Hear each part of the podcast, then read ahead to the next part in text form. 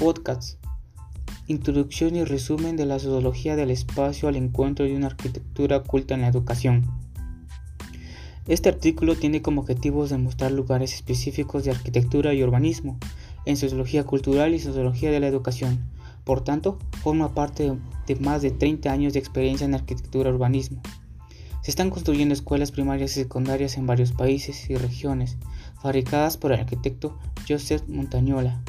Con estas experiencias como punto de partida, lo más importante es pensar en el futuro, la diferencia entre la sociología espacial y arquitectura que responde a la vida social.